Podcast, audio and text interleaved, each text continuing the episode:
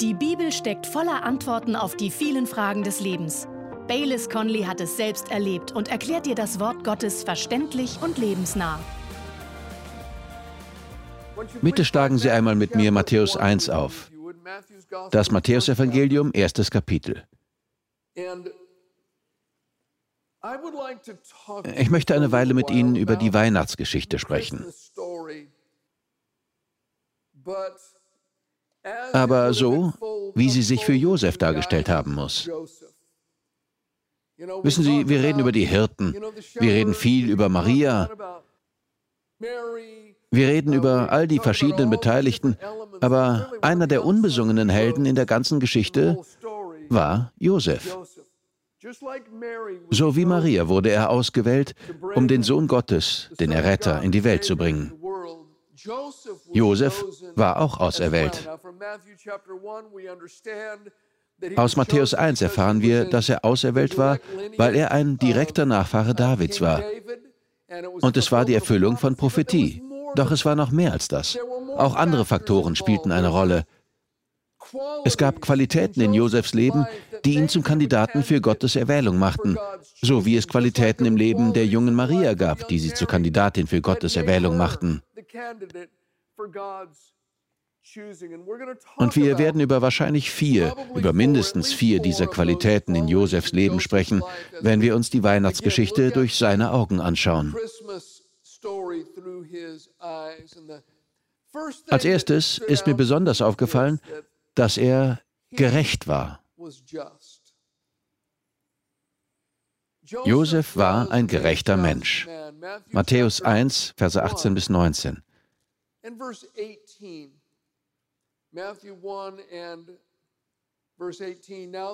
Mit dem Ursprung Jesu Christi verhielt es sich aber so. Als nämlich Maria, seine Mutter, dem Josef verlobt war, wurde sie, ehe sie zusammengekommen waren, schwanger befunden von dem Heiligen Geist. Josef aber, ihr Mann, der gerecht war und sie nicht öffentlich bloßstellen wollte, gedachte, sie heimlich zu entlassen.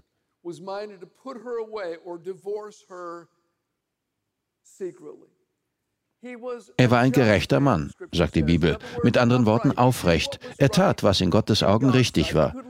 Man könnte es auch so sehen, er war gerecht, er handelte im Einklang mit Gott. Er war gerecht. Konkret sehen wir, dass er an Maria dachte, als er herausfand, dass sie schwanger war und nicht an sich selbst. When he found out she was pregnant and not about himself.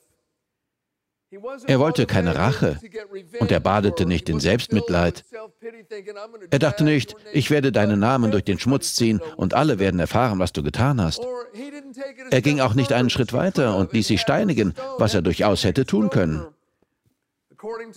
Er hätte Maria nach Moses Gesetz von der Gemeinschaft steinigen lassen können. Überlegen Sie mal, Maria hatte ihre Begegnung mit dem Engel. Der Heilige Geist kam über sie. Sie wurde schwanger und Lukas erzählt uns, dass sie zu ihrer Cousine Elisabeth ging. Elisabeth war mit einem Priester namens Zacharias verheiratet. Maria blieb drei Monate dort. Dann kam sie schwanger zu Josef zurück. Er wusste nichts über den Engel und die Ankündigung und den Heiligen Geist. Stellen Sie sich einmal den Dialog bei Marias Rückkehr vor. Mensch, Maria, Elisabeth muss ja eine gute Köchin sein. Du hast ganz schön zugenommen, Mädel. Josef, ich muss dir was sagen. Ah, sorry, Maria, ich hätte nichts sagen sollen. Ich liebe dich. Ich liebe jedes Pfund an dir, keine Sorge. Nein, nein, Josef, ich muss dir was sagen. Bitte hör mir zu. Okay, was ist denn, Schatz? Ich bin schwanger. Was? Ich bekomme ein Baby. Maria, wie konntest du nur? War es der Mann deiner Cousine? Wie heißt er noch? Zacharias? Das ist ja ein feiner Priester. Nein, Josef, es war nicht Zacharias. Weißt du überhaupt den Namen des Vaters? War es irgendein Fremder? Josef, es ist alles in Ordnung.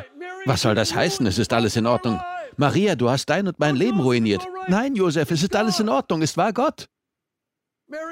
Äh, Maria, willst du mir etwa sagen, dass Gott dich dazu gebracht hat, mit jemandem zu schlafen? Nein, nein, das meine ich nicht, Josef. Gott ist der Vater. Was? Maria, komm schon. Ich bin zwar nachts geboren, aber nicht gestern Nacht. Jetzt mach mal halblang. Nein, Josef, es stimmt. Mir ist dieser Engel erschienen. Oh, zuerst war es Gott, jetzt ist es ein Engel. Als nächstes sagst du, dass Mose und Elia dich dabei angefeuert haben. Nein, Josef, bitte hör mich an.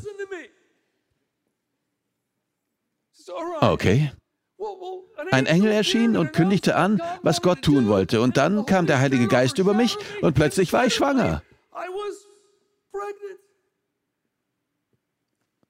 Maria, bitte. Schlimm genug, dass du Ehebruch begangen und unser Leben ruiniert hast. Und jetzt willst du es mit einer so dummen Geschichte vertuschen? Lass mich einfach in Ruhe. Ich muss nachdenken. Und genau das steht dann dort. Josef ging und er dachte über diese Dinge nach. Und es ist interessant. Wenn man es durch Josefs Augen betrachtet, brach sich ja seine ganze Welt auseinander. Die junge Frau, die er liebt und heiraten will, ist schwanger mit dem Kind eines anderen. Das würde ihn in Nazareth zur Lachnummer machen. All seine Pläne, all seine Träume brechen um ihn zusammen. Doch inmitten all dessen denkt er an Maria und will nicht, dass sie zum öffentlichen Gerede wird. Wissen Sie was? Viele Männer hätten sich so verraten und verletzt gefühlt, dass sie gesagt hätten, soll doch die ganze Welt wissen, was sie getan hat. Ich verdiene etwas Besseres. Doch Josef war ein gerechter, barmherziger Mann.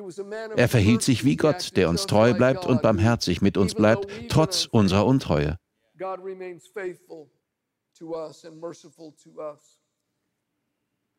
Josef war ein gerechter Mann. Und ich denke, wenn wir dem nacheifern wollen, müssen wir natürlich an andere denken, auch an diejenigen, die uns Unrecht getan haben. Wir müssen darüber nachdenken, ihnen mit der gleichen Barmherzigkeit zu begegnen, wie Gott es tut, statt uns von Rachegedanken auffressen zu lassen oder in Selbstmitleid zu baden.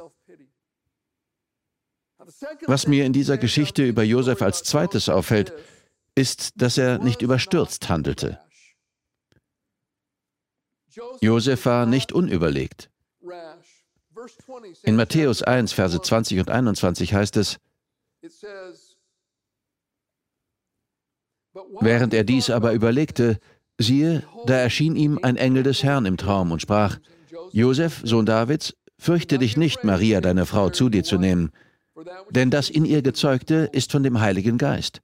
Und sie wird einen Sohn gebären, und du sollst seinen Namen Jesus nennen, denn er wird sein Volk retten von seinen Sünden. Josef war nicht unüberlegt. Er traf keine Entscheidung aus Wut heraus. Die Bibel sagt, er überlegte. Wir müssen zweimal nachdenken, bevor wir einmal sprechen. Und sogar noch mehr, bevor wir handeln.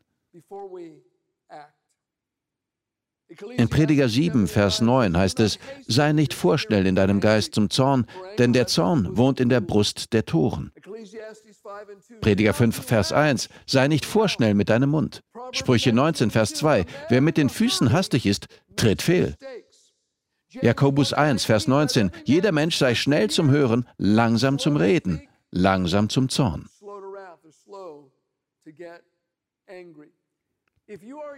Wer übereilte Entscheidungen trifft, besonders wenn er wütend oder verletzt ist, macht seine Probleme in aller Regel nur noch größer. Im Jakobusbrief heißt es, eines Mannes Zorn wirkt nicht Gottes Gerechtigkeit. Lassen Sie sich nicht nervös machen. Schalten Sie runter. Bei mir gibt es drei Geschwindigkeiten. Langsam, langsamer und Stillstand. Josef war nicht unüberlegt. Das ist etwas sehr Schönes. Wir sollten auch noch etwas anderes bedenken. Während Josef über die Ereignisse nachdachte, kommunizierte Gott mit ihm.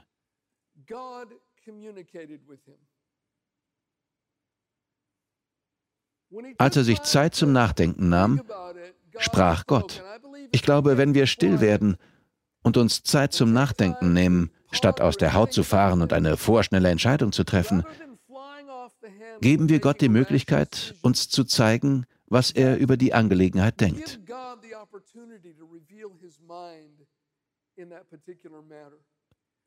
Während Josef überlegte, während er wartete und nachdachte und wahrscheinlich betete, was soll ich nur machen, sprach Gott.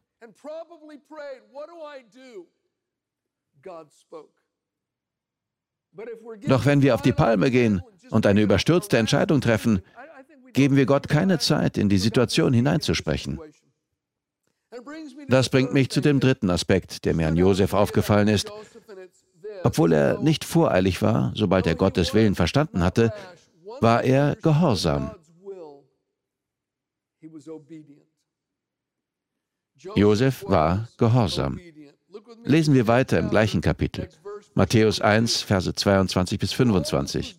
Dies alles geschah aber, damit erfüllt wurde, was von dem Herrn geredet ist durch den Propheten, der spricht, siehe, die Jungfrau wird schwanger sein und einen Sohn gebären, und sie werden seinen Namen Emmanuel nennen, was übersetzt ist, Gott mit uns.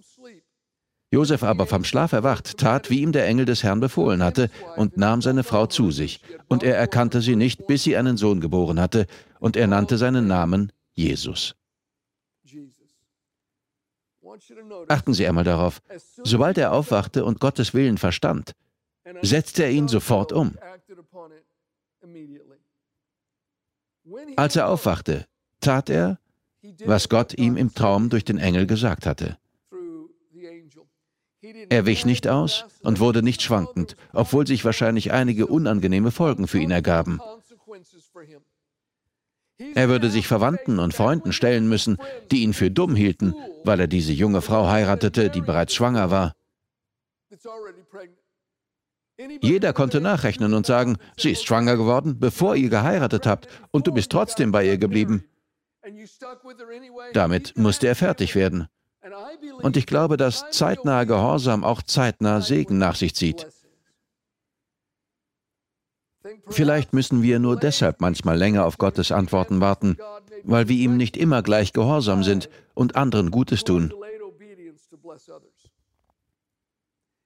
In der Bibel gibt es ein unabänderliches Gesetz. Galater 6, Vers 7. Was ein Mensch sät, das wird er auch ernten. Wenn ich immer erst lange brauche, bis ich gehorsam bin und anderen Gutes tue und meine Zeit, mein Geld oder mein Talent gebe, werde ich so ernten, wie ich gesät habe, wenn ich selbst in Not bin. Bitte verstehen Sie mich nicht falsch. Gottes Barmherzigkeit ist viel größer und Buße ist unglaublich wichtig bei Gott. Wenn wir es ernst meinen, gibt Gott uns auch Kredit. Gott, ich verspreche, dass ich das nächste Mal gleich handle, wenn du mit mir redest. Und Gott sagt, okay, ich nehme dich beim Wort. Aber es gibt ein Gesetz, das wir in Bewegung setzen, gerade wenn es um Gehorsam geht. Wenn wir verspätet reagieren, kommt es auf die gleiche Weise zu uns zurück. Josef war gehorsam. Bitte gehen Sie mit mir weiter zu Matthäus 2, Verse 13 und 14. Als sie aber hingezogen waren, siehe, da erscheint ein Engel des Herrn dem Josef im Traum und spricht, Steh auf, nimm das Kind und seine Mutter zu dir und fliehe nach Ägypten und bleibe dort, bis ich es dir sage. Denn Herodes wird das Kind suchen, um es umzubringen. Er aber stand auf, nahm das Kind und seine Mutter des Nachts zu sich und zog hin nach Ägypten. Aus Gehorsam entwurzelte er seine ganze Familie und zog in ein fremdes Land. Josef verließ Verwandte, Freunde, Nachbarn, alles Vertraute und ging ins Unbekannte, weil Gott ihn dorthin führte. Ich glaube, wenn wir auf dem Weg des Gehorsams mit Gott unterwegs sind, führt uns dieser Weg häufig aus unserer Komfortzone und hinein ins Unbekannte. Gott kann machen, dass die schlimmsten Orte seinen besten Zielen dienen und der sicherste Ort ist inmitten von Gottes Willen.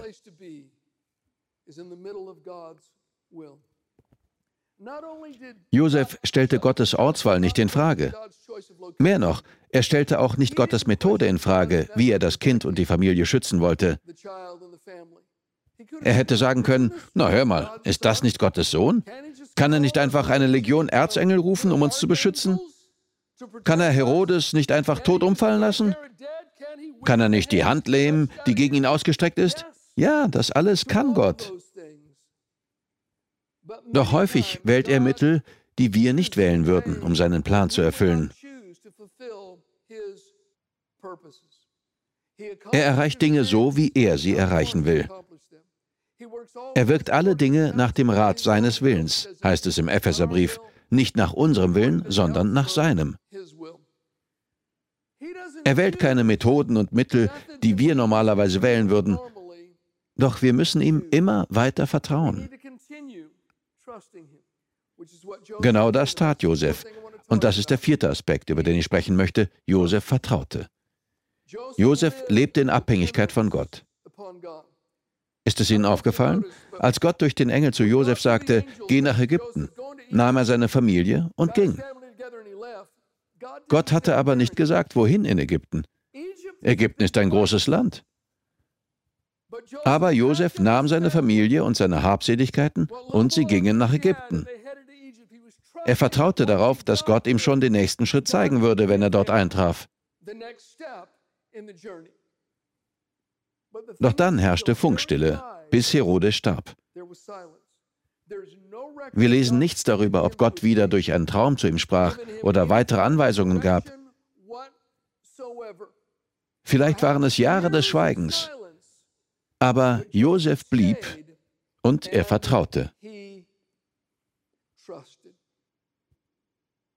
Und schließlich sagte Gott ihm, dass Herodes gestorben war. Und dann ging Josef zurück nach Israel, wie wir gleich lesen werden. Ich glaube, wir sollten alle einfach treu weiterhin das Letzte tun, was Gott uns aufgetragen hat, bis wir eine neue Anweisung bekommen.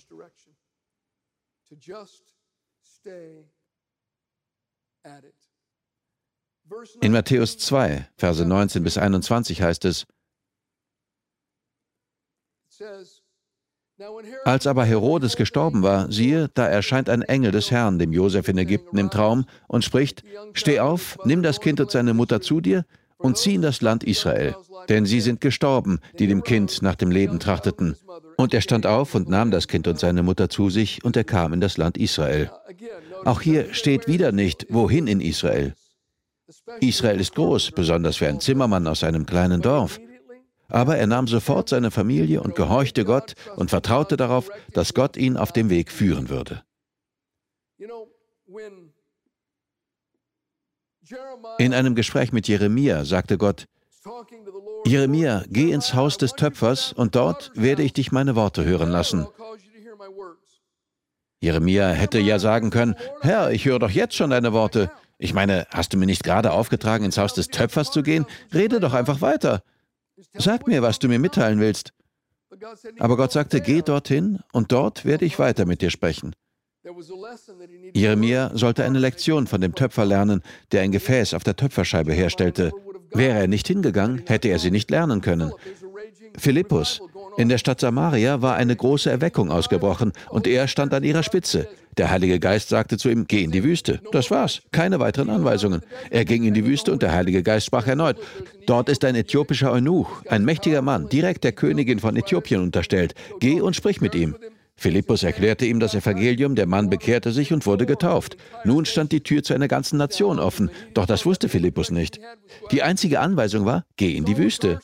Saulus aus Tarsus ging nach Damaskus, um Christen zu verfolgen. Unterwegs begegnete ihm Jesus und Saulus wurde Christ. Jesus sagte zu ihm, geh in die Stadt, dort erfährst du, was du tun musst. Herr, wir reden doch gerade miteinander, sag mir es einfach jetzt. Nein, Jesus sagte, geh und warte. Drei Tage fastete, wartete, betete Saulus.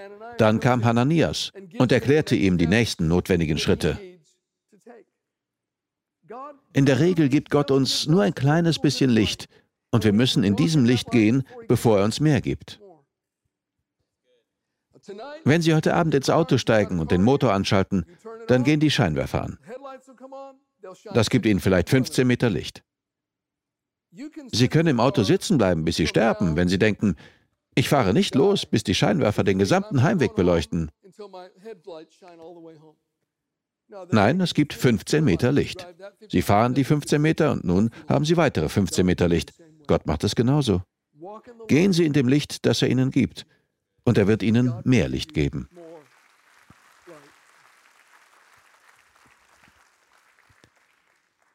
Wie wir gesehen haben, hatte Josef bei der Geburt und beim Schutz von Gottes Sohn in den ersten Lebensjahren eine wichtige Rolle zu spielen. Es war der Sohn, den er Jesus genannt hatte, der kam, um uns von unseren Sünden zu retten. Genau das tat Jesus. Er starb am Kreuz als Opfer für unsere Sünden, als mein und ihr Stellvertreter.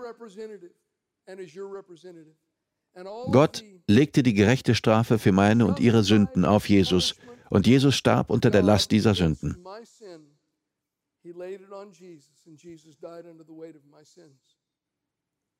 Dem Anspruch von Gottes ewiger Gerechtigkeit wurde Genüge getan, und am dritten Tag wurde Jesus Christus durch die Kraft des Heiligen Geistes von den Toten auferweckt. Die Bibel sagt, wenn wir das glauben und unser Vertrauen auf ihn setzen, holt Gott uns in eine Beziehung zu ihm. Es geht darum, täglich mit dem Gott zu leben, der uns erschaffen hat.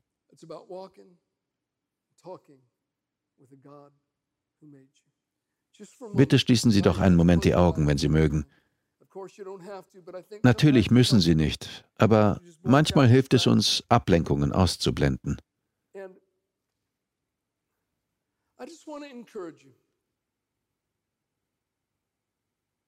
Ich möchte Sie zu einer kurzen Zeit des Gebets einladen. Vielleicht hat ein Freund Sie heute mitgebracht. Vielleicht kommen Sie auch schon eine Weile, um sich ein eigenes Bild zu machen. Vielleicht waren Sie letzte Woche schon mal zu einer unserer Veranstaltungen hier und dachten, ich möchte mir mal die regelmäßigen Gottesdienste anschauen. Heute sind Sie hier und das ist gewiss kein Zufall. Gott wünscht sich eine Beziehung zu Ihnen. Und ich sage Ihnen gleich, sie wird Ihre Welt auf den Kopf stellen. Gott kommt nicht in das Leben eines Menschen und lässt alles beim Alten. Er nimmt uns an, so wie wir sind. Doch sobald wir zu ihm kommen, beginnt er sofort eine wunderbare Veränderung in uns zu bewirken. Sie sind von Gott geliebt. Er hat seinen Sohn geschickt, um am Kreuz für sie zu sterben und ihre Sünden wegzunehmen, sodass sie in eine Beziehung zu dem Gott treten können, der sie erschaffen hat. Beten Sie mit? Vielleicht haben Sie noch nie ein solches Gebet gesprochen. Vielleicht sind Sie von Ihrem Weg mit Gott abgekommen. Die gute Nachricht ist, Gott ist nicht wütend auf Sie, aber es ist Zeit, nach Hause zu kommen. Vielleicht könnte jeder hier einen Augenblick eine Hand aufs Herz legen. Ich werde Ihnen die Worte des Gebets vorsprechen, doch sie bedeuten nichts, wenn nicht ein aufrichtiges Herz dahinter steht. Aber wenn Sie diese Worte ernsthaft an Gott richten, wird er sie hören und in Ihr Leben kommen.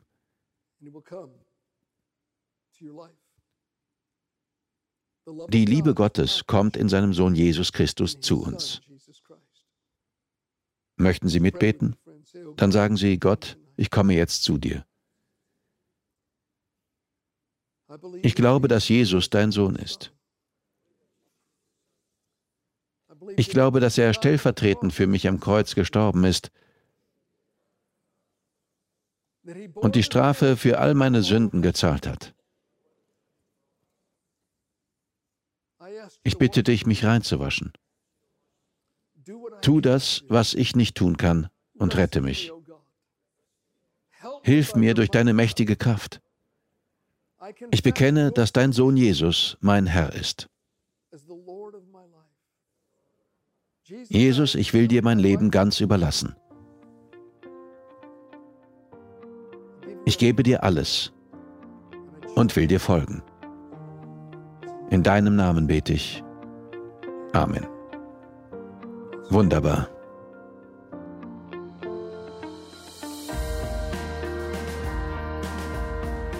Wir danken dir fürs Zuhören. Weitere Predigten sowie eine tägliche Andacht von Baylis findest du kostenlos auf baylis-conley.de. Gott segne dich.